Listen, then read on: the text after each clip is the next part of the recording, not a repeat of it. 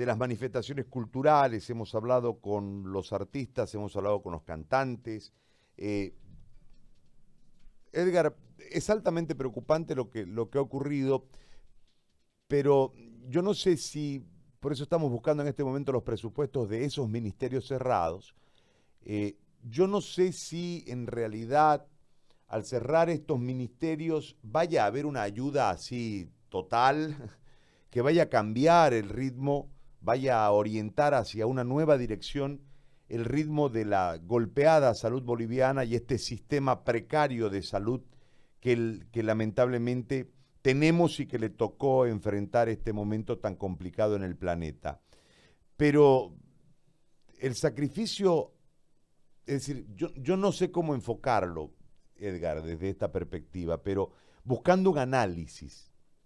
Es decir, eh, es tan poco el peso, ¿cómo puede uno catalogar a una persona que no tiene entre sus eh, prioridades mentales de conocimiento y de superación y de desarrollo humano, de desarrollo sensorial, de desarrollo afectivo, etcétera, eh, la cultura? Que en realidad todo es cultura, todo lo que uno, lo, que uno observa es, cultura y, el, y el reflejo y la manifestación cultural es prácticamente la personalidad de un grupo, de una sociedad, de un individuo. Entonces, a mí me llama la atención esto. ¿Cómo, cómo lo ve usted? Bien, Gary. Ah, con el riesgo de que me censuren o me critiquen, voy a utilizar un concepto de Marx de cultura. Eh, Marx decía que cultura es el trabajo, todo lo que hace el hombre por transformar su medio para utilizarlo, para aprovecharlo, ¿no? Y es como usted dice, el término de cultura es muy amplio.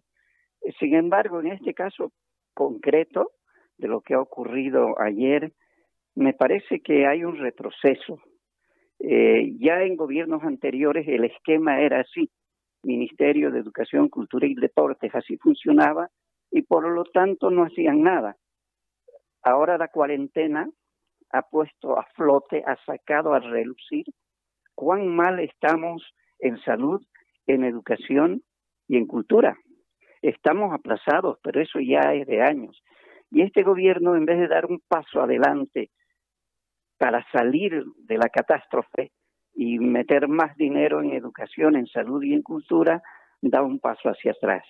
Creo que lo que se pretende es congelar el desarrollo cultural, congelar el proceso tan intenso, tan bueno que se está haciendo a pulmón rajado por parte de los artistas, es congelarlo, es bajarles la autoestima, eliminarles sus derechos a todos los artistas, como decía el anterior entrevistado, eh, están los escritores, los diseñadores, los pintores, escultores, músicos, la gente de danza, la gente de teatro, que lleva meses sin percibir ingresos y encima no tienen ningún respaldo, ningún apoyo gubernamental.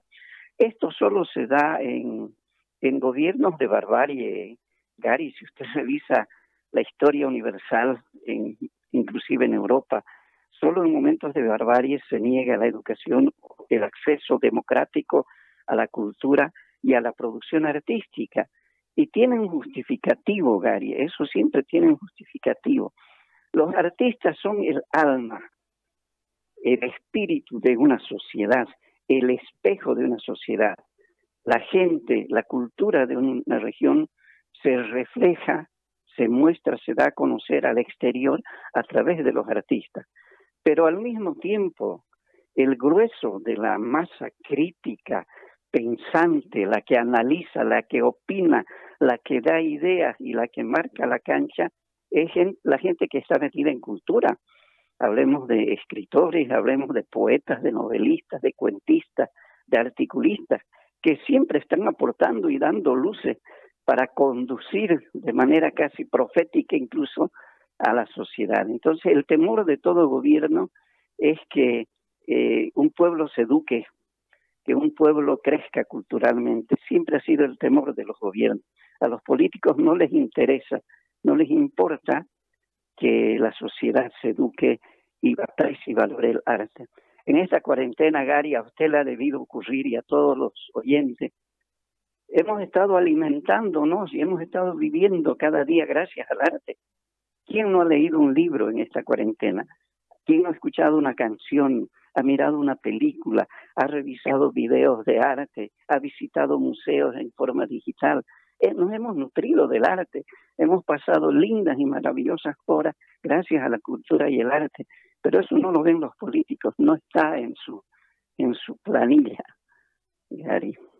Ahora, eh, este retroceso, esta barbarie, a mí me gusta, eh, no sé, a veces a mí, yo razono mucho en los titulares, eso me ayuda a ordenarme mentalmente, pero además me, me genera frases que después no, no las olvido. Este momento de barbarie en el que estamos ingresando, en contraste, por ponerle un ejemplo de lo que ha sucedido en Uruguay, eh, Uruguay ha manejado su pandemia de una forma extraordinaria porque tiene una conducta, el ciudadano, es el, es el país en Sudamérica, el segundo país que más lee en Sudamérica. Entonces, esa masa de humanos empezaron a aceptar desde la credibilidad y el contexto político era otro, no hay elecciones ahí, es más, un, es un gobierno nuevito, pero han salido ya del escenario crítico, pero uno inevitablemente cuando ve esta excepción en el continente, uno va y observa qué tienen estos, ¿no? Y en ese marco uno ve los niveles de educación y los niveles culturales que tienen los uruguayos sin ninguna duda es altamente envidiable para nosotros. Si nosotros entramos en este proceso de barbarie, eh, no le voy a pedir una profecía porque no, es lo correcto, pero ¿cuál sería el, rumbo que empezaremos a transitar desde este, desde este desconocimiento y además una calificación, ¿no? Eh, son recursos insulsos, dijo, no se puede gastar la plata de forma, o hay, una calificación de parte del gobierno en relación al Ministerio de Cultura y lo que esto representa. Eh, ¿Hacia dónde vamos con este tipo de visiones? Mm, lo visualizo un poco todavía nebuloso. Eh, me parece muy temprano para opinar, pero lo que sí puedo decirle, Gary, es que el Ministerio de Educación, con este fenómeno de migrar de una educación eh, presencial, magistral, de una educación clásica, tradicional, para migrar a una educación digital, virtual, eh, ya necesita muchos recursos, muchos fondos, mucho tiempo y mucho personal calificado. Por lo tanto, seguramente van a centrar todo su dinero y su presupuesto en educación y van a dejar de lado lo otro. Como le digo, el Ministerio de Comunicación, el Ministerio de Cultura se van a convertir en instrumentos nomás de propaganda, de campaña para, para el partido que está gobernando. Ya lo han hecho en otros gobiernos también. El, el Ministerio de Comunicación era solo un instrumento de propaganda, utilizando todos los recursos y los medios del Estado para lanzar una campaña. Y lo mismo puede pasar con cultura, que no solo no van a avanzar, sino que van a estar al servicio de otra cosa, porque habría que ver qué recursos humanos le van a transferir también al Ministerio de Educación y qué capital, qué presupuesto le van a asignar al Ministerio de Educación, porque fácilmente, Gary, eh, creo que ya en Bolivia tenemos un gran número de personas que podemos pensar, analizar y darnos cuenta de lo que ocurre. Fácilmente se puede hacer recortes, por ejemplo, el periodista, el comunicador social Max Torres hacía el otro día un estudio del presupuesto que están utilizando en el gobierno en spots televisivos y es una millonada de dinero. ¿Por qué no cortan esa propaganda? Porque no es otra cosa, es propaganda política y se dedican solo a spot de prevención para el, COVID, nada más. Pero están lanzando verdaderas campañas mostrando lo que hacen y lo que no hacen, a dónde van y cómo van y qué llevan. Ahí hay un presupuesto que debía recortarse, pero que es fabuloso, es grande.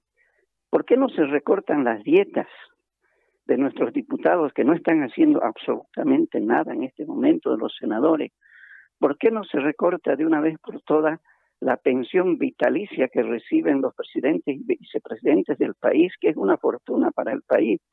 Un trabajador del arte, de la cultura, no tiene a veces eh, una indemnización, no tiene beneficios sociales, no tiene caja, no tiene seguro.